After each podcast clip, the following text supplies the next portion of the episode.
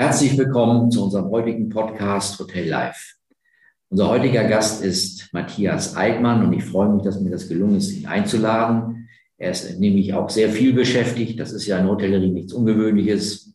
Er ist Area Manager im äh, Europapark Rust und verantwortlich für sechs Hotelbetriebe mit rund 5800 Betten und einem F&B-Bereich mit rund 9000 Sitzplätzen.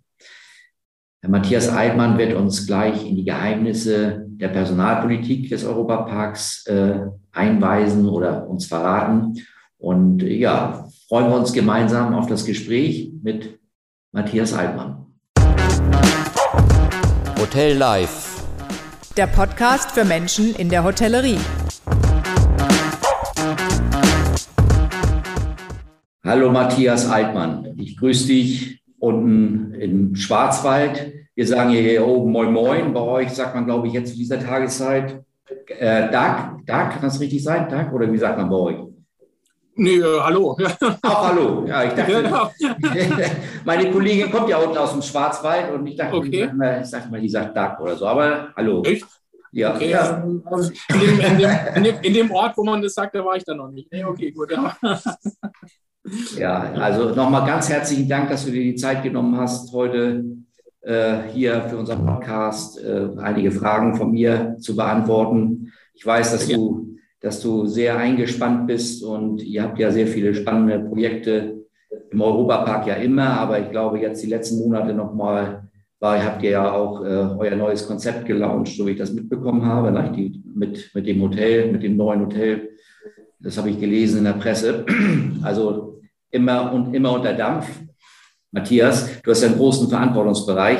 Sechs Hotels, ist das richtig? Und, richtig, genau. Und 5800 Betten, das ist ja ein Wahnsinn. Auch korrekt, genau. Wahnsinns genau, also ja, Wahnsinns-Operation. Ja. Und dazu natürlich genau. auch noch die ganzen, ganzen F&B-Bereich, für den du verantwortlich bist. Äh, wenn ich das richtig auch gelesen habe im, im Internet bei der Recherche zu unserem Gespräch, rund 9000 Sitzplätze ne, im, im, im F&B-Bereich, also im Speisen- und Getränkebereich. Das genau. ist ja, das, das ist, das, das ist ja verrückt, auf, auf Hochdeutsch gesagt. Und, und das, dafür bist du verantwortlich. Und äh, wenn ich mir so die Kommentare ansehe und, und so mich umhöre, ihr habt ja wirklich Top-Bewertungen top und, und die, die Gäste sind happy. Ich selbst war mal vor fünf, sechs Jahren im Europapark im Winter zu einem Seminar und ich war auch total beeindruckt, ne, was, was, was ihr da unten auf die Beine stellt. Das ist also unglaublich. Aber sagen wir mal, ja, sag mir mal, Matthias, wie viel, wie viel Mitarbeiter sind in deinem Bereich, so circa? Wie viele Mitarbeiter? Äh, ja, also in, äh, in ich sage jetzt mal bewusst, in äh, normalen Zeiten, jetzt äh, sind wir ja pandemiebedingt immer noch ein bisschen ausgezehrt, ja, aber ja. wir gehen ja mal alle äh, guter Dinge davon aus, dass wir irgendwann auch wieder mal zurückkommen zu normal oder zu neunormal. Ähm, hat der äh, Europapark gesamthaft etwas über 4000 Mitarbeiter, mhm. ähm, die wir beschäftigen hier am, am Standort in Rust. Und äh, davon entfallen so circa 16, 1700 ähm, auf diesen äh, ähm, Geschäftsbereich Hospitality, also alles, was mit, ähm, ja, wie der Name sagt, Hospitality, äh, Übernachten, äh, Food and Beverage und das ganze Veranstaltungsgeschäft zusammenhängt, genau. Ja. Der mit Abstand äh, mit mitarbeiterstärkste Bereich im Europapark, genau. Und ich denke auch der fragilste vielleicht, ne? Also, oder? Ja, auf jeden Fall einer, der, ähm, der natürlich unter dieser, sage ich mal, branchenüblichen Fluktuation auch immer ein bisschen leidet. Das ist ganz klar. Mhm. Äh, die ist ja, ähm, die ist ja, äh, ja immanent bei uns irgendwo in der, in der äh, Gastronomie, in der Hotellerie, dass Mitarbeiter auch häufiger mal wechseln. Und ähm, das ist natürlich bei uns auch so. ja. ja. Also die, die Gastronomie, du hast es eben schon im Nebensatz angesprochen, oder die, das Gastgewerbe äh, leidet ja unter, unter dem Mitarbeiter oder unter dem Personalmangel, sage ich mal. Das ist ja, war vor Corona schon äh, stark und hat sich jetzt nochmal verstärkt. Das ist jedenfalls auch meine subjektive Wahrnehmung. Und in diesem Kontext würde mich mal interessieren, wie löst du das oder wie löst ihr das, dieses Problem bei so vielen Mitarbeitern, dass ihr immer eure Stellen besetzen könnt? und, und, und auch mit kompetenten Mitarbeitern. Ihr habt ja eine hohe Qualität auch in den Hotels und im Restaurantbereich. Würdest du meinen Zuhörern beziehungsweise Zuschauern mal so ein bisschen Einblick geben, wie, wie ihr dieses Problem oder, oder diese Aufgabenstellung angeht? Ja, gerne, ja. Also die, äh, um gleich die äh, Erwartungshaltung ein bisschen zu dämpfen, äh, die Zauberformel haben wir auch nicht, äh, haben wir auch noch nicht gefunden. Ja, das ist, äh, das ist äh, nun mal so. Ähm, Tatsache ist bei uns, dass wir ähm, seit ja, vielen Jahren eigentlich schon im Recruiting den Kreis relativ weit ziehen auf der Landkarte. Das heißt, ähm, wir suchen ähm, bei weitem nicht nur regional oder national, sondern auch ähm, wirklich stark im im europäischen Ausland.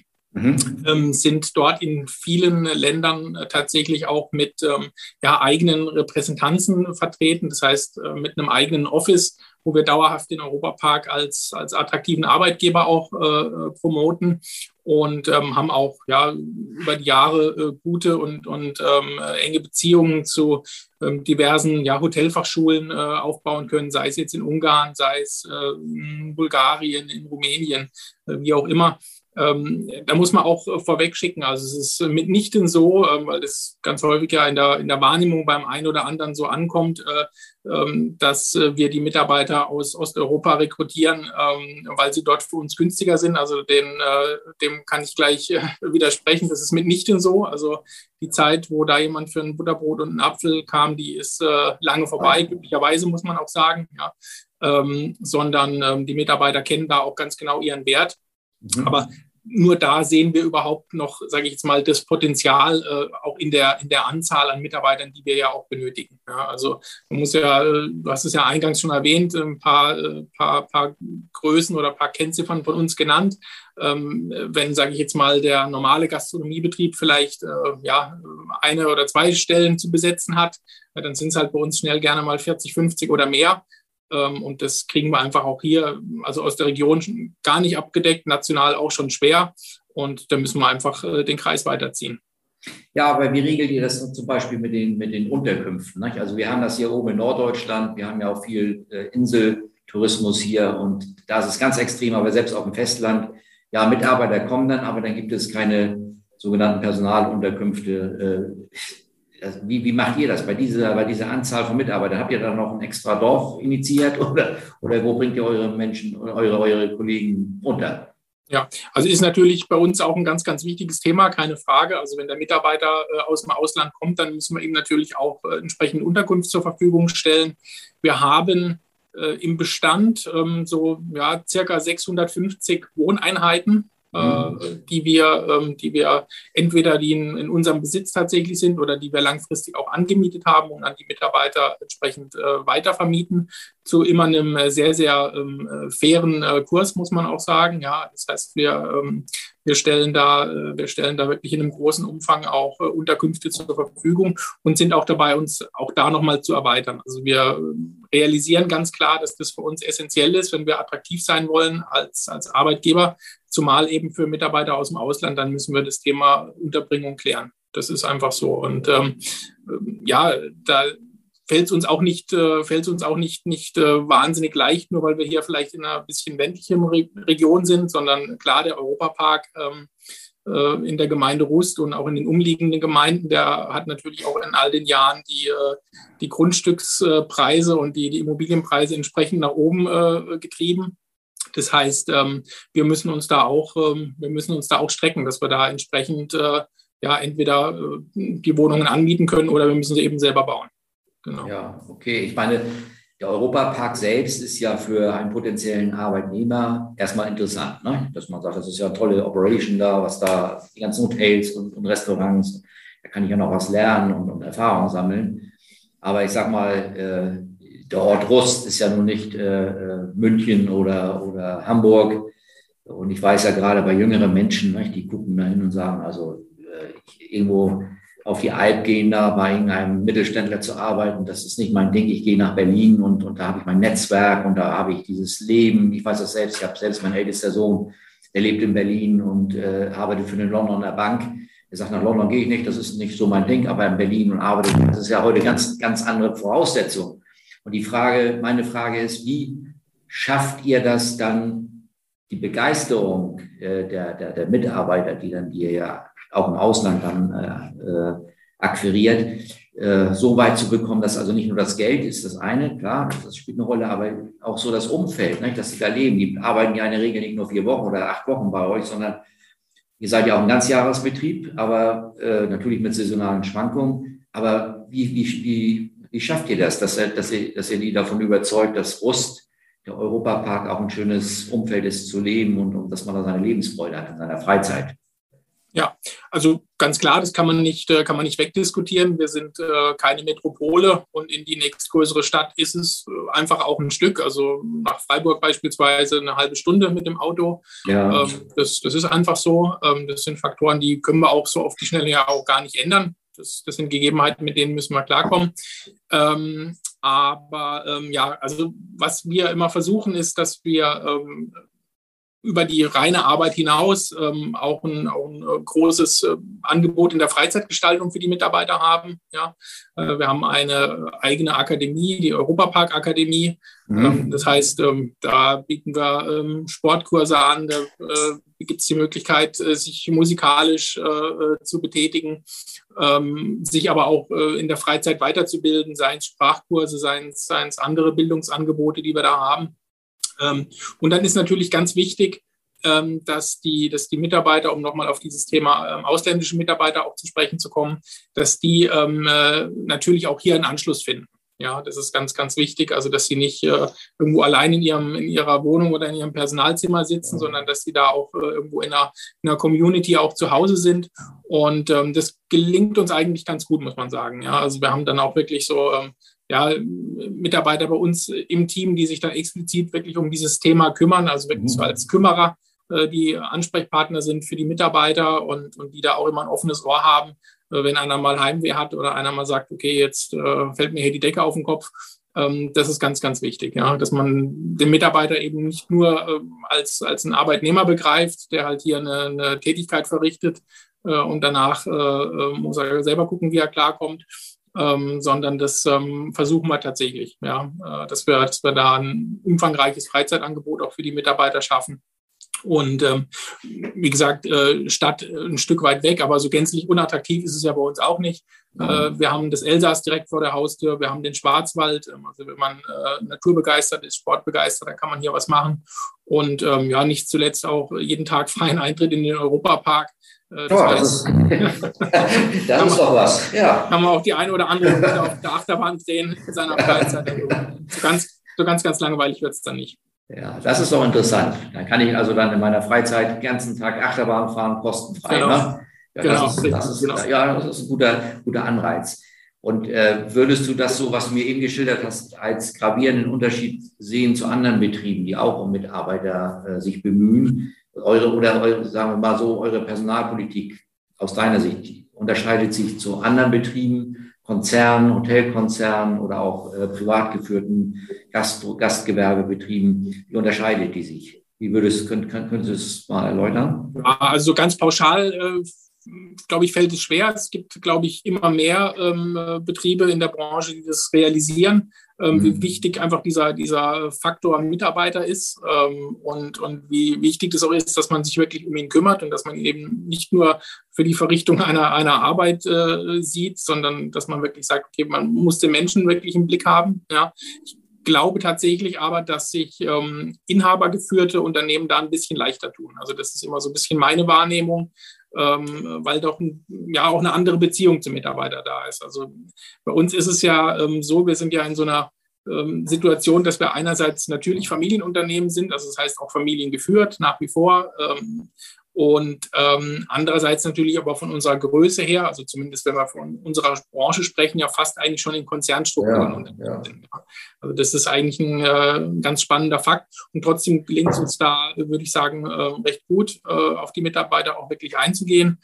Ähm, aber ich glaube, jeder, der das heute noch nicht erkannt hat, wie wichtig dieser, wie wichtig dieser Fakt ist, ähm, der muss sich sehr, sehr strecken, äh, dass er, dass er irgendwo diesen Gap, dass er den auch schließen kann ganz bald. Ja, weil der Mitarbeiter heute natürlich sehr genau vergleichen kann. Der äh, hört sich um, der schaut sich um. Äh, Kununu und Co. Ähm, heute ist alles transparent, alles vergleichbar.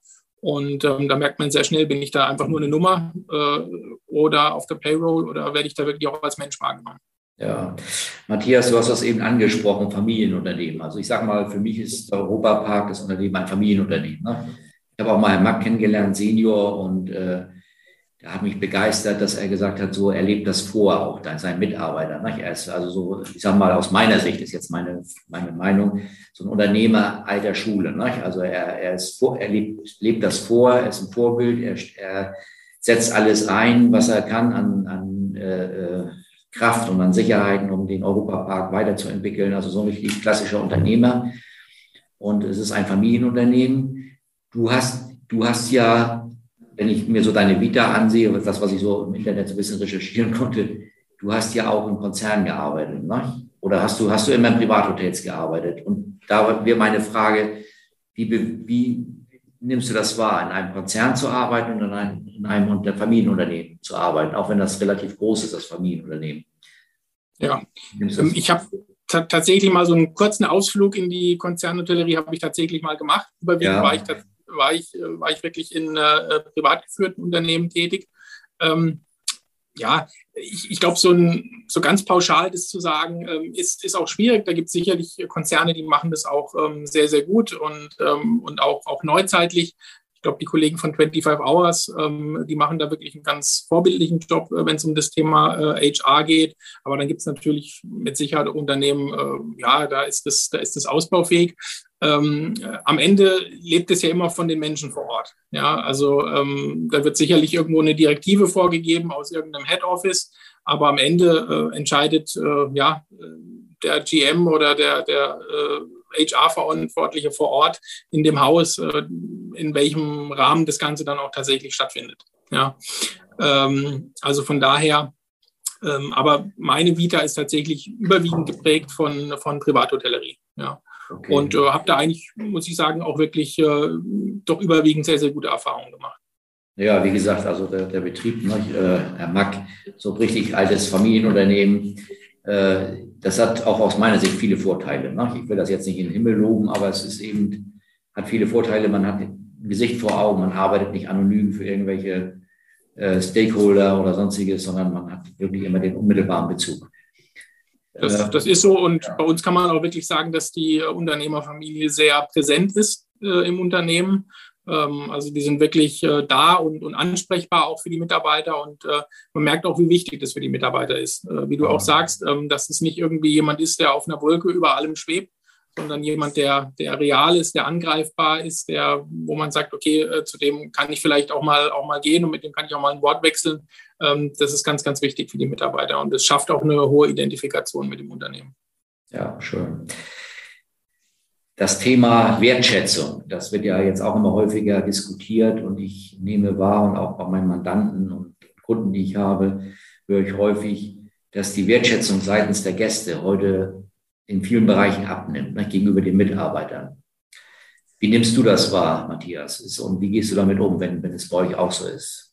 Das ist ja wirklich, also ich höre das aus allen Ecken und Enden, ob ich in Berlin bin oder auf Sylt oder sonst wo, und die sagen, ja, die Gäste werden schwieriger, die haben keine Wertschätzung mehr, die gucken, wenn sie bestellen, gucken sie nur auf ihr Handy, gucken den, den Mitarbeiter gar nicht an und sind unflätig und so. Das, ich will das nicht verallgemeinern, aber aus meiner Sicht ist das so ein Trend, also, also dass, die, dass die Gäste das nicht genügend wertschätzen, dass da Menschen sind, die am Sonntagabend äh, ihm noch einen Schnitzel braten und um 24 Uhr noch einen Cocktail an der Bar mischen, wo andere schon im Bett liegen oder ihren Feiertag feiern. Äh, wie siehst du das?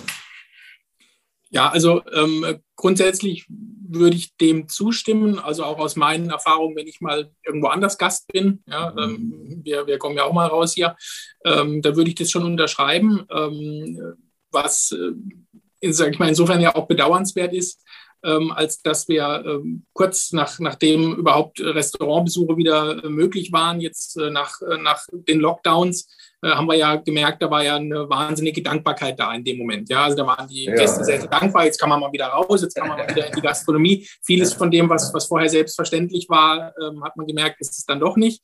Ähm, leider hält diese Wertschätzung so nicht an. Ähm, mhm. ja, war, war, ja, war ja auch irgendwo zu erwarten, dass dem so ist. Ähm, aber wir sind in der, in der glücklichen Situation, dass ähm, die Gäste, die zu uns kommen, äh, in der absolut überwiegenden Mehrzahl ja bei uns eine, eine Art Urlaubssituation vorfinden. Ja, also ähm, natürlich haben wir auch Geschäftsreisende bei uns. Wir haben ja auch ein äh, sehr vitales ähm, äh, Tagungs- und Veranstaltungsgeschäft. Aber die überwiegende Mehrzahl der Gäste sind tatsächlich ähm, äh, Freizeitreisende oder Freizeitgäste, äh, die zu uns kommen. Und ähm, die kommen dann schon auch mit einer, sage ich mal, etwas entspannteren Haltung auch zu uns. Ja, also ganz klar, ich meine, das kennt man von sich selber im Urlaub ja auch. Da ist man irgendwo eher gelassen und, und relaxed und da lässt man auch mal fünf gerade sein. Aber nichtsdestotrotz äh, kommt sowas natürlich bei uns auch vor. Das ist ganz klar. Und, und äh, wenn wir sowas registrieren, dann äh, stellen wir uns natürlich auch sofort schützend vor den Mitarbeiter. Ähm, weil klar ist, äh, der, der Gast, äh, den, sehen wir, den sehen wir heute und den sehen wir vielleicht nie wieder, aber den Mitarbeiter, den brauchen wir äh, morgen, übermorgen und überübermorgen auch noch. Ähm, deswegen äh, genießt er da auch schon eine, eine, äh, ja, einen besonderen Stellenwert für uns. Ja. Also ähm, da greifen wir dann auch ein und, und ähm, ja, äh, stellen uns, wie gesagt, schützen vor den, vor den Mitarbeiter und lassen den dann nicht äh, in den Infight gehen mit dem Gast.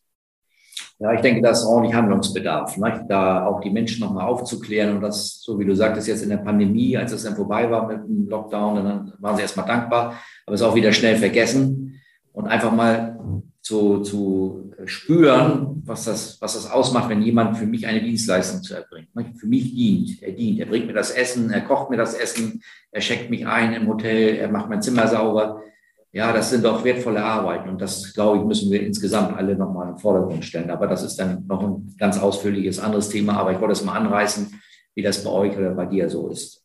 Ja. Wenn jetzt jemand zu dir kommt, Matthias, äh, ein junger Mensch, der kurz vor seinem Schulabschluss steht und sagt, Mensch, Herr Altmann oder Matthias, ich überlege, in, ins Gastgewerbe zu gehen, Beruf im Gastgewerbe zu, zu lernen. Aber ich höre auch so viele negative Sachen, schlechte Arbeitszeiten und der Verdienst ist nicht so gut und oft ist das Stress und so. Aber so vom Grundsatz her könnte mich das schon interessieren. Was würdest du diesem jungen Menschen raten aus deiner Sicht, aus deiner Erfahrung, äh, aus deiner Erfahrung aus der Hotellerie und Gastronomie? Was würdest du diesem jungen Menschen raten? Was würde ich dem raten? Ich, ich glaube, ähm, was, was wichtig ist, ist, ähm, äh, dass man die, die Themen, die du gerade auch angesprochen hast, dass man die auch offen und ehrlich auf den, auf den Tisch bringt. Weil es mhm. ist einfach so, das, das, sind, äh, das sind Rahmenbedingungen, die, um, um die muss man wissen, dass man eben am Wochenende auch mal äh, arbeitet, wenn die Freunde feiern gehen, äh, dass es vielleicht auch mal äh, eine halbe Stunde länger wird und, und äh, dass vielleicht auch gerade in den, äh, in den, in den Berufsanfangsjahren es äh, sicherlich auch ähm, äh, ja, andere Felder gibt, auf denen man besser verdient. Ähm, das ist auch unzweifelhaft so. Ähm, aber ich glaube, wenn man, äh, wenn man das, was man, wenn man sich dem voll und ganz verschreibt, ähm, dann hat man da, äh, hat man da ja, Entwicklungsperspektiven und Karrierechancen, die man, würde ich wirklich so unterschreiben, in, glaube ich, kaum einer anderen Branche so auch hat. Ja? Also das ist nach wie vor so. Ähm, äh, ja, wie gesagt, Corona jetzt mal ausgeklammert, äh, Tourismus ist äh, und, und alles, was damit zusammenhängt, äh, und da gehört natürlich Gastronomie, Hotellerie dazu, ähm, das ist äh, immer noch das Mega-Wachstumsfeld. Äh, alle Prognosen sagen das voraus. Und ähm, da sind ähm, ganz, ganz große Entwicklungsschritte möglich. Also wenn ich das ähm, jetzt bei mir persönlich sehe, ähm, ich habe äh, hier im Europapark vor, vor ein bisschen was über acht Jahren angefangen. Ähm, äh, kam von der, von der Hotelfachschule in Heidelberg und, und hatte vorher äh, ja, so diverse Fünf-Sterne-Häuser hinter mich gebracht in, in, der Schweiz und in Österreich. Und dann war das natürlich so ein echter Paradigmenwechsel jetzt hier in so einem sehr großen Unternehmen und dann auch noch in einem Freizeitpark. Und äh, ähm, ja, hab, hab, konnte hier dann dieses Management-Trainee-Programm machen und wirklich in äh, sehr kurzer Zeit auch in Verantwortung kommen. Ich glaube, das ist, ist was, was man, was man Menschen auch immer sagen muss. Also wenn man Freude hat an Entwicklungsperspektiven und ähm, wenn, man, wenn man auch Freude hat am Gastgeber sein, dann, dann ist das perfekt. Ja. Aber man, man muss ehrlich sein. Ich glaube, das waren wir in der Vergangenheit vielleicht auch nicht immer als Branche. Da haben wir immer so ein, äh, so, so ein Traumbild gezeichnet, ja, äh, von äh, ja, Arbeiten, wo andere Urlaub machen und so. Das ist alles schön. Ähm, aber ich, ich glaube, äh, Ehrlichkeit tut gut. Ja. Und ähm, wenn man das dann, wenn man das dann weiß und sich bewusst dafür entscheidet, ähm, dann, äh, dann kommt es auch gut. Ja, sehr schön. Was hat dich denn persönlich motiviert, in die, in die Gastro zu gehen, in die, ins Gastgewerbe. Was war denn damals dein Ansatz, dass du gesagt hast, Mensch, da gehe ich hin? Kommst du aus der Ecke aus dem Schwarzwald oder? Äh, nein, ich komme aus, äh, aus Heidelberg. Ja, okay. ähm, ich bin auch in Heidelberg aufgewachsen und habe da auch meine Ausbildung gemacht. Also es ist keine, ähm, keine familiäre Vorbelastung sozusagen. Also meine Eltern äh, waren jetzt nicht äh, in Gastronomie und Hotellerie unterwegs, äh, aber ähm, es war tatsächlich so, dass, also ich kann jetzt nicht ein, ein, ein ausschlaggebendes Erlebnis benennen, aber es war für mich sehr früh klar, dass das was ist, was mich, was mich interessiert, was mich fasziniert ähm, weil ich, ja, ich habe gerne mit Menschen zu tun. Ähm, äh, Essen und Trinken, da hatte ich auch schon, schon immer irgendwo Freude und Interesse dran. Und ähm, von daher war das für mich eigentlich sehr früh klar, dass es irgendwo in die, in die Richtung geht. Ja. Ähm, ohne jetzt, wie gesagt, ähm, dass ich jetzt ein ausschlaggebendes Ereignis benennen könnte oder, oder dass es jetzt äh, auch im, in der weiteren Familie, da ist niemand da, der jetzt irgendwo eine, eine Gastronomie hat oder ein Hotel oder der da irgendwo tätig wäre, sondern ähm, ja, äh, selbst gewählt, selbst gewählt und, äh, und auch nie bereut, ja. Das Sehr schön, ja, das hört sich doch gut an. Du bist ja noch aus meiner Sicht zumindest relativ jung und du hast schon so viel Erfahrung gesammelt.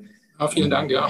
ja, ja bist, bist, bist in so einer verantwortlichen Position. Also du hast recht, nicht? wo kann man das, wo kann man das erreichen? Also gibt es kaum vergleichbare Berufe. Mir ging das damals auch so. Ich war auch im, im Hotelmanagement, bin mittlerweile 64 und ich habe damals auch bis runter nach Südafrika und war immer der Jüngste irgendwo.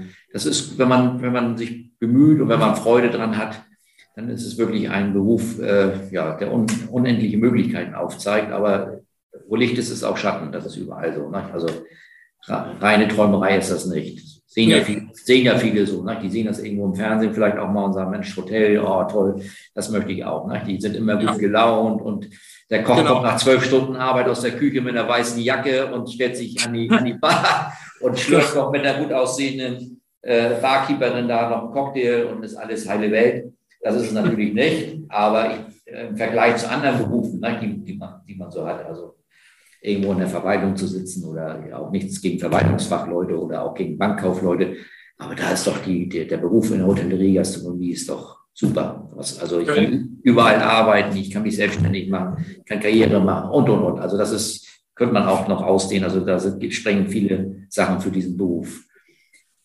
Matthias, die, wenn du jetzt mal in die Zukunft, Zukunft guckst, also das ist ja schwer heutzutage, ne? die, die Rahmenbedingungen verändern sich ja, wie wir sehen, immer relativ zügig, aber wenn du mal so eine Perspektive aufzeigst und sagst, so Mensch, ja, was denkst du denn, was sind denn die größten Herausforderungen oder was ist die größte Herausforderung für die Hotellerie und Gastronomie jetzt in den kommenden Jahren? Vielleicht kann ich gleich das einschränken, außer der Personal- oder Mitarbeiterproblematik. Gut, ja. Also wenn, ja, wenn man das jetzt heute einmal erzählt, dann sagt jeder, ja klar, erzähl mir was ja, anderes. Das, genau, genau. Das, das, das, weiß ich schon, ja. Äh, das ja. ist mir auch heute schon bewusst, genau. Ähm, äh, was ist die, äh, was, was ist, ja, also was, oder was sind die größten Herausforderungen? Ich glaube grundsätzlich ähm, ganz klar, das Thema Nachhaltigkeit macht auch vor der Hotellerie und Gastronomie nicht halt. Ähm, das ist so vieles, was heute noch als, als ähm, Stück weit als ja, äh, toll und, und, und irgendwo außergewöhnlich wahrgenommen wird, ist wahrscheinlich übermorgen einfach schlichtweg Erwartungshaltung und Hygienefaktor.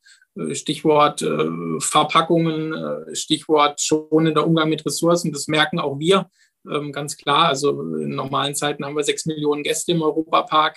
Ähm, da kann man sich natürlich vorstellen, dass da auch einiges an, an, an äh, ja, an, Abfall ja. zusammenkommt. Ja. Und ähm, da merken wir schon sehr genau, und äh, dass, dass äh, viel, viel mehr Nachfragen kommen von unseren Gästen. Ja, wie macht ihr das eigentlich? Und ähm, ähm, wie, wie stellt ihr euch auf das Thema Nachhaltigkeit ein?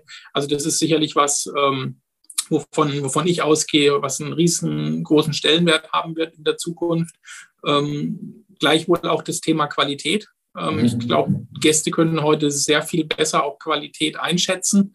Ähm, einerseits, ähm, klar, haben wir natürlich heute auch eine andere Transparenz durch, äh, durch diverse äh, Bewertungsportale und äh, ja, die in Anführungszeichen Intelligenz der vielen. ja, also so die, die ich glaube, die Zeit dieser der Deutungshoheit von wenigen Experten, die ist irgendwo auch vorbei, sondern heute schaut man ja sehr genau, was sagen denn eigentlich äh, die anderen äh, zu dem Restaurant, zu dem Hotel, was, was lese ich da für Stimmen.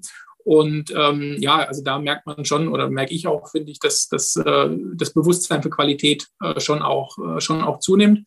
Und ähm, erfreulicherweise vielleicht nicht im gleichen Maße wie die, wie die Erwartungshaltung an die Qualität steigt, aber schon auch die Zahlungsbereitschaft auch ein Stück weit mitwächst. Ja. Okay. Also nicht, nicht immer eins zu eins, muss man, muss man sagen, ähm, aber grundsätzlich schon so, dass man, dass man spürt, ähm, der Gast, äh, sage ich mal, zahlt lieber einen Euro oder zwei mehr und, ähm, und sagt, okay, das ist äh, ja, nachhaltig erzeugt oder das, äh, den, die, die, Menschen, die hier, die hier arbeiten, die mich hier äh, bedienen oder die hier kochen, äh, die werden anständig, äh, anständig entlohnt. Also ich glaube, das äh, ist schon auch so. Okay. Vielleicht als Abschlussfrage ein persönliches Erlebnis aus, der, aus deiner Arbeitszeit, wo du sagst, das war sehr skurril. Hast du da was, was dir da einfällt spontan? Wo du sagst, das war wirklich mal eine Geschichte hier, was du so erlebt hast. Wir wissen ja beide, dass man in der Hotellerie, Gastronomie täglich, kann man ja sagen, viele Geschichten erlebt. Das sind eben, man hat es mit Menschen zu tun. Aber gibt es bei dir so eine Geschichte, wo du sagst, ja, die, die könnte ich ja mal erzählen, die, die sehr skurril ist oder, oder lustig? Sehr skurril oder lustig. Ja, da gibt es da gibt's sicherlich, äh, sicherlich einiges, wie so häufig, wenn man so ganz spontan dann irgendwie was abrufen soll. Ähm, mir fällt eine ganz, äh, ganz nette Anekdote ein zu einer, äh, zum, zum häufig heiß und innig äh, diskutierten Thema Trinkgeld. Ja. Mhm. Ich kann mich entsinnen, das war noch in Zürich damals von einer, von einer äh, eine, eine Dame, ein Gast, die war dort immer mehrere Wochen bei uns dann im Sommer zu Gast und ähm, die hat dann äh, ähm, zum Ende ihres Aufenthalts hin dem Oberkellner einen Umschlag in die Hand gedrückt äh, mit, dem, mit dem entsprechenden Trinkgeld äh, darin. Und äh, wir haben das damals immer einmal im Monat aufgeteilt. Also das heißt, das wanderte alles in den Topf und wurde dann am Ende des Monats wurde das dann alles aufgeteilt. Und ähm, das war ein äh, ja, relativ hoher Betrag, den uns die Dame da freundlicherweise überlassen hat. Ähm, aber äh, da das eben, wie schon gesagt, immer erst Ende des Monats ausgezahlt wurde, hat der Oberkellner das einfach ungeöffnet in den Tresor gelegt äh, und ähm, äh, am Abend ihrer, ihrer Abreise dann war die Dame nochmal im Restaurant und ähm, ja, war ganz erbost, äh, dass äh, sich niemand bei ihr bedankt. Also ihre Erwartungshaltung war, jeder definiert einmal bei ihr vorbei und sagt jeden Dank ja, ja, Frau Y für das tolle Trinkgeld. Ja. ja und äh, das, ja, das ist dann ziemlich eskaliert an dem Abend, ja, muss man sagen. Ja. Und wir wussten gar nicht, um was es geht, also worum sie sich eigentlich so aufregt und warum sie so in Rage gerät. Ja. Und für sie war klar, sie hat jetzt hier ein ganz, ganz tolles äh, Trinkgeld hinterlassen und äh, das Team toll bedacht und, und keiner bedankt sich bei ihr. Ja. Also äh, ja, Kommunikation eigentlich am Ende, ja. ja super. Aber das sind eben die Geschichten, ne? das weißt du auch. Wir, wie gesagt, wir können Bücher schreiben. Ne? Du schon, sicherlich auch in deinem Alter schon und ich auch über das, was man alles erlebt. Matthias, nochmal ganz, ganz herzlichen Dank, dass du dir die Zeit genommen hast und ich wünsche dir weiterhin viel Erfolg. Bleib gesund und wir drücken, uns gegenseitig, wir drücken uns gegenseitig die Daumen, dass äh, das Thema Pandemie nun langsam mal ausläuft und dass wir wieder zurück zur Normalität kommen und wenn ich mal unten bin mit meiner Familie, dann werde ich jederzeit gerne Europapark besuchen und vielleicht sehen wir uns da. Immer gerne. Ja, ja? wunderbar, würde mich freuen. Alles Gute, mach's gut. Vielen Dank, danke. Tschüss.